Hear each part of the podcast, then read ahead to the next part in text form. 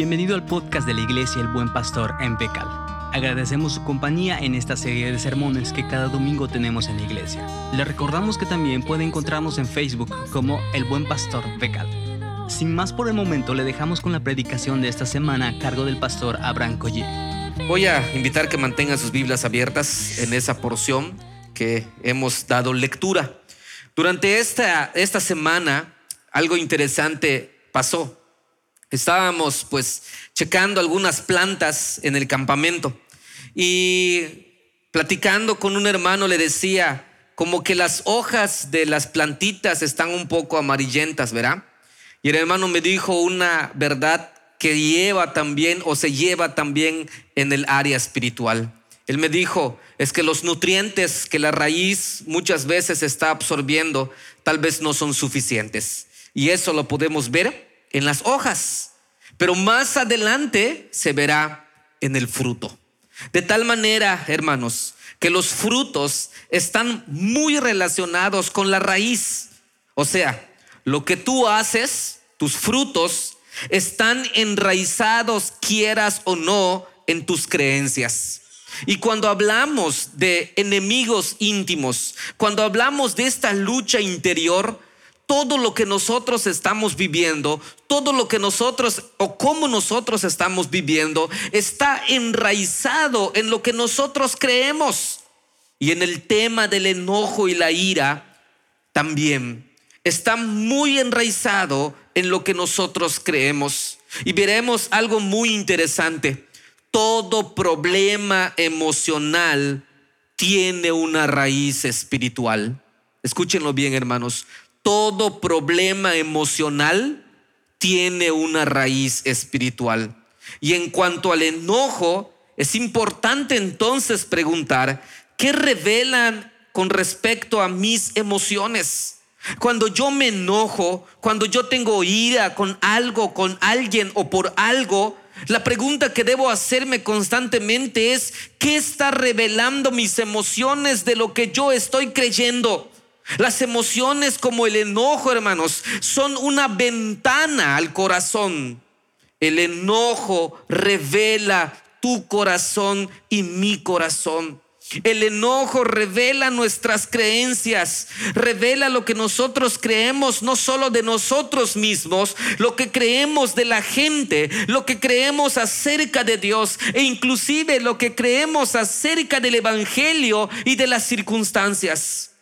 Pero también el enojo revela nuestros deseos más profundos, revela lo que queremos, venganza, deseos de herir, exhibir faltas, ser reconocidos, ganar, humillar, hacer nuestra voluntad, querer demasiado algo y tratar de obtenerlo a toda costa. Y cuando no lo obtenemos, nos enojamos. En pocas palabras, hermanos, nos enojamos cuando no obtenemos lo que queremos.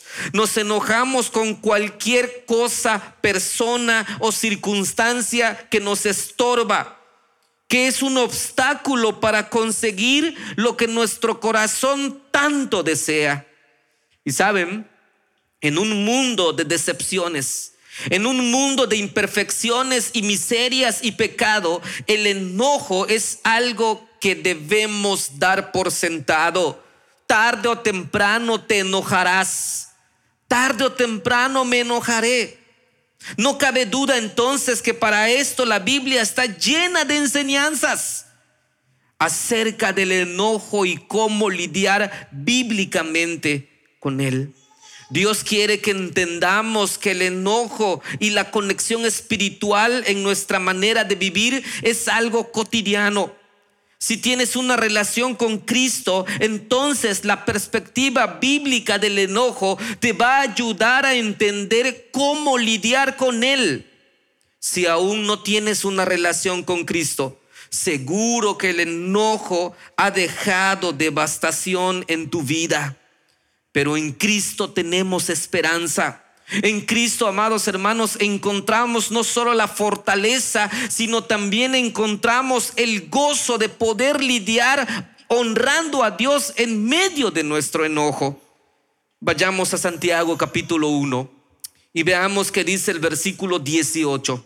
Dice así, Él, de su voluntad, nos hizo nacer por la palabra de verdad, para que seamos primicias de sus criaturas. Es interesante porque Santiago nos dice que el propósito de Dios es manifestar su gracia, es desbordar su amor, su misericordia en ti y en mí. Y la palabra de verdad es el Evangelio.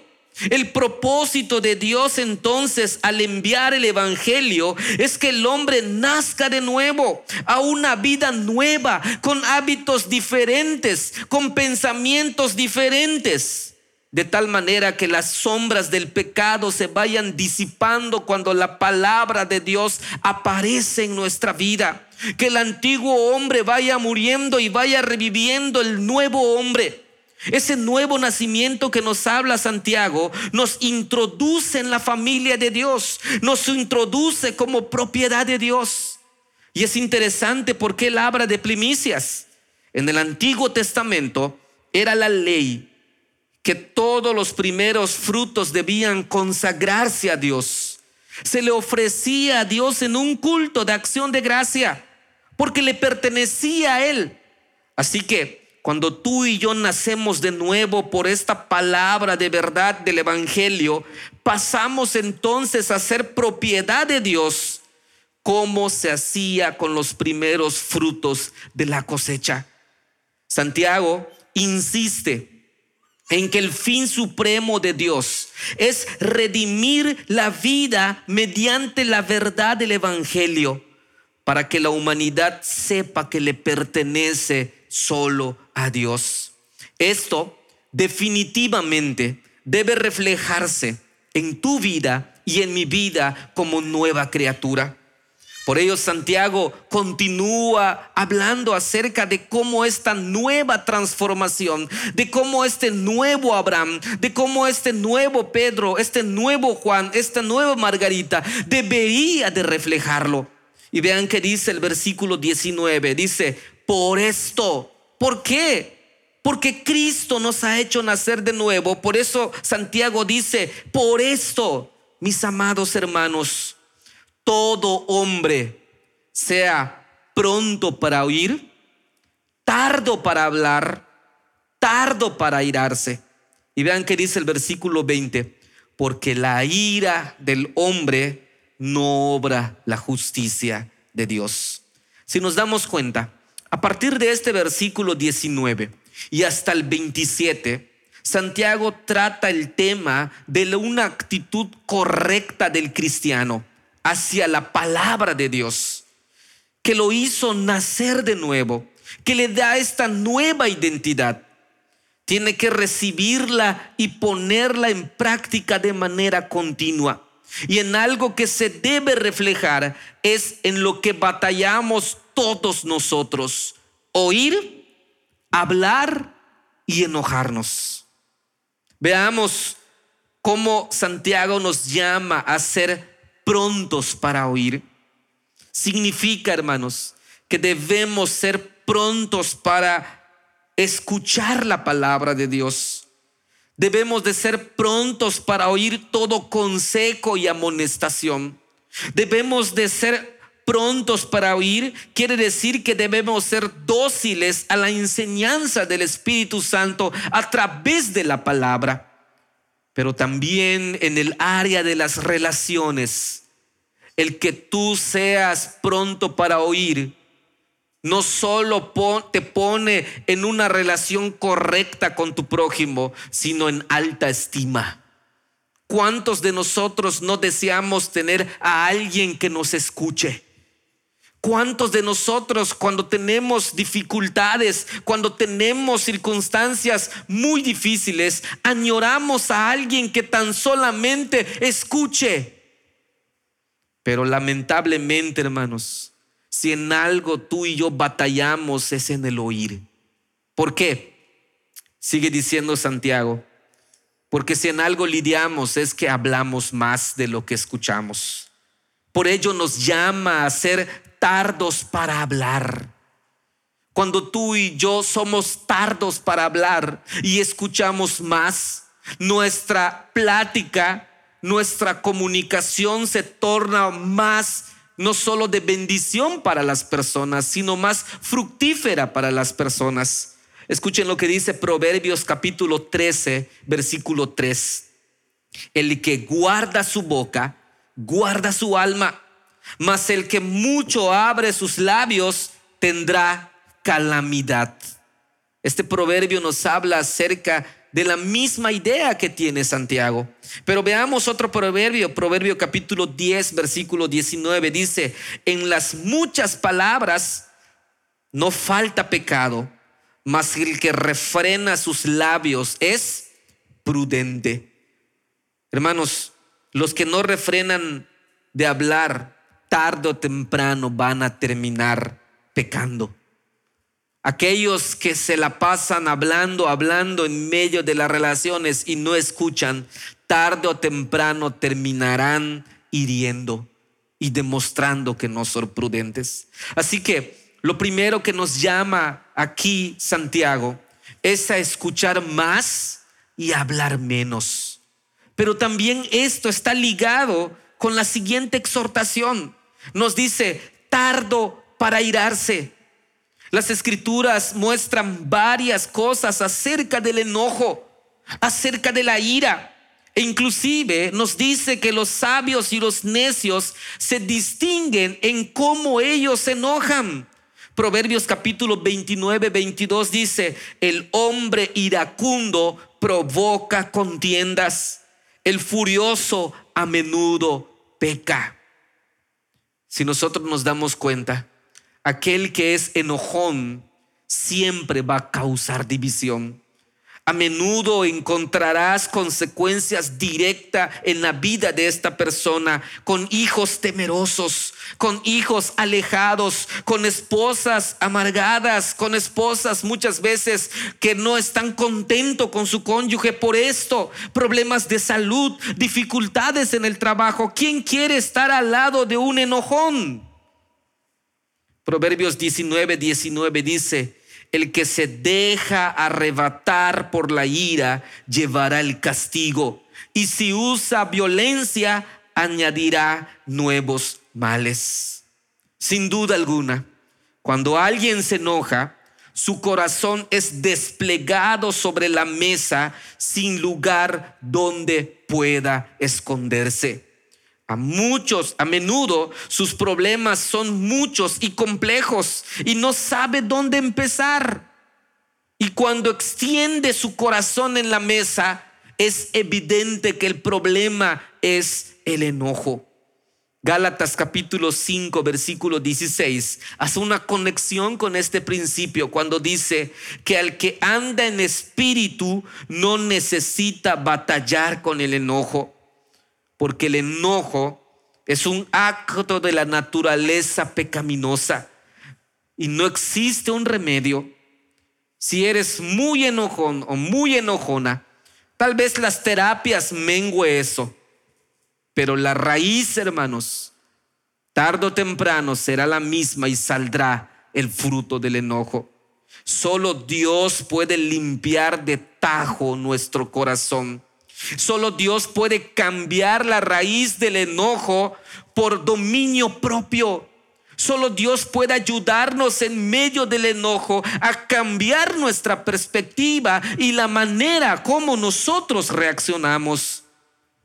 El enojo siempre refleja los estándares morales de una persona, sus definiciones de lo bueno y de lo malo. Solo Dios puede limpiar tu corazón y mi corazón. El vínculo entonces entre la raíz y el fruto es bastante claro. Las personas motivadas por la gloria de Dios, por la santificación y por seguir obedientemente a su voluntad, son personas que inclusive en medio del enojo buscarán maneras diferentes de poder lidiar con él. Personas que han sido transformadas por la palabra de Dios, aún en medio del enojo, reflejarán la gloria de Cristo. pero personas que todavía no han cambiado o no Dios no ha cambiado su corazón. El enojo será algo que siempre traerá muchos problemas. Podemos aprender cómo ser tardos para irarnos, al aprender primero cómo ser prontos para oír y tardos para hablar. Mucha de nuestra ira y enojo, hermanos, proviene de estar centrados en nosotros mismos, no centrados en los demás. Por ello Santiago nos llama a estar prontos para oír. Es una manera de estar centrado en los demás, tardos para hablar. Es una manera de estar centrado en los demás. Por ello Santiago nos dice en el versículo 20 que cuando tú en verdad no estás lidiando con tu oír y estás lidiando con tu habla bíblicamente, entonces el enojo va a ser algo que vendrá a tu vida. Pero vean que dice el versículo 20, porque la ira del hombre no obra la justicia de Dios. Este versículo se introduce con la palabra porque. Y esta palabra porque es la razón de lo que ha dicho en el versículo anterior. Nadie puede obrar la justicia de Dios si tiene una actitud no apropiada a su palabra. No puedes entonces poder escuchar más y hablar menos y menos enojarte si la palabra de Dios no es el estándar en tu vida. Cuando tienes este tipo de enojo, de hacer a un lado la palabra de Dios, simplemente no obras la justicia de Dios. Es decir, no puedes agradar a Dios. No puedes hacer lo que es recto delante de Dios. Vas a terminar no solo lastimado, sino ofendiendo, siendo sarcástico, echando cargas y golpeteando al aire. Pero el humilde, el que es pronto para oír la palabra de Dios, puede ser guiado por la dirección del Espíritu Santo. Y cuando pone la palabra de Dios como el estándar o la norma de su vida, entonces puede lograr escuchar más y puede lograr hablar menos y airarse menos. Santiago nos recuerda que solo aquellos que hemos nacido de nuevo por la palabra de Dios. Tenemos los recursos espirituales necesarios para luchar contra el enojo, ya que aquel que está apartado de Dios simplemente se deja conducir por la ira y no va a poner o no va a llevar una conducta aprobada por Dios, no va a andar en la justicia siempre va a estar enojado. Hoy es el día entonces para dejar de echarle la culpa a lo demás por tu enojo. Hoy es el día, amados hermanos, para dejar de echarle la culpa a las circunstancias, a la comunicación deficiente. Hoy en día debemos tomar nuestra responsabilidad en medio del enojo. Debemos tomar nuestra responsabilidad de cuánto daño hemos hecho por oír menos y hablar más cuando la Biblia nos habla y nos llama a lo contrario. Hoy debemos abrazar la gracia transformadora que Dios nos ofrece en Cristo, que nos da la fortaleza para escuchar más, que nos da la fortaleza para hablar menos pero también nos da la fortaleza para responder bíblicamente en medio del enojo. Como vimos al principio, nuestros frutos, lo que nosotros hacemos, está muy relacionado con la raíz, con lo que nosotros creemos. El propósito de Dios entonces es que cuando tú y yo nacemos de nuevo, seamos más y más semejantes a Cristo. Nunca deberíamos de estar satisfechos con nuestros logros presentes. Siempre debemos estar apresurándonos hacia la meta de una conformidad cada vez en aumento con Cristo. Él es nuestro ejemplo. Cristo es la regla de nuestra vida. En el día venidero, cuando estemos ante el tribunal de Cristo, seremos juzgados no por lo, lo, mejor que nosotros fuimos en esta vida con relación a otros, sino según nuestra vida en relación a Cristo. La manera de cómo tú y yo lidiamos con el enojo habla de lo que nosotros creemos del Evangelio. En Cristo, hermanos, Dios nos da la fortaleza de oír más, de hablar menos y de enojarnos con dominio propio y de reflejar su gloria. Por ello, quisiera que reflexionemos algunas preguntas en medio del enojo. Cuando te enojas, ¿cuál es la situación? ¿Cómo reaccionas? ¿Cuáles son tus motivos o la raíz? cuáles son las consecuencias. ¿Quién es Dios en ese momento? ¿Qué es para ti la verdad de Dios? ¿Qué es su palabra? ¿Cómo debes volver a Dios? ¿Y cómo debes responder en esa situación delante de Dios? El enojo revela nuestro corazón, nuestras creencias, revela lo que creemos de nosotros mismos lo que creemos de la gente, lo que creemos acerca de Dios y lo que creemos acerca del Evangelio. Gracias a Dios que nos da el dominio propio para honrarle, para responder bíblicamente ante el enojo. Que Él siga haciéndonos más y más semejantes al carácter de Cristo. En medio del enojo, hermanos, Cristo está redimiendo tu corazón para que los frutos le honren y le glorifiquen. Si aún estás apartado de Dios, si aún estás lejos de Dios, todo lo que puedas hacer delante del enojo va a ser efímero, va a ser inútil, porque a la larga volverá a crecer. Solo en Cristo tenemos esperanza en medio del enojo. Que Él siga redimiendo tu corazón y mi corazón para agradarle solamente a Él. Oremos, hermanos. Te damos gracias, Padre, porque nos das la oportunidad en esta noche, no solo de llegar a tu palabra y ser desafiados en esta nueva manera de vivir, te damos gracias porque en esta nueva manera de vivir nos das la fortaleza y las herramientas para glorificarte aún en medio del enojo. Ayúdanos, Señor, a que aún en medio de las circunstancias más difíciles que nos encontremos en medio del enojo, podamos glorificarte, podamos testificarte.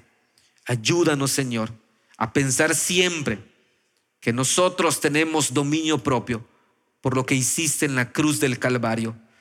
Nos da esta fortaleza a través de tu Espíritu Santo y nos llevas de victoria en victoria. Gracias por esa bendición, Padre. En Cristo Jesús. Amén.